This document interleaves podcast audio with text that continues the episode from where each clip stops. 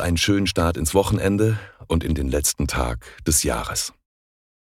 Die Tageslosung für heute Samstag, den 31. Dezember 2022, steht in Sacharja 9, Vers 8.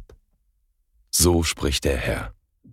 Ich will mich selbst als Wache um mein Haus lagern. Sacharja 9, Vers 8. Der Lehrtext für heute steht in Römer 8, Verse 31 und 32. Ist Gott für uns?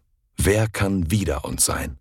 Der auch seinen eigenen Sohn nicht verschont hat, sondern hat ihn für uns alle dahingegeben. Wie sollte er uns mit ihm nicht alles schenken? Römer 8, Verse 31 und 32.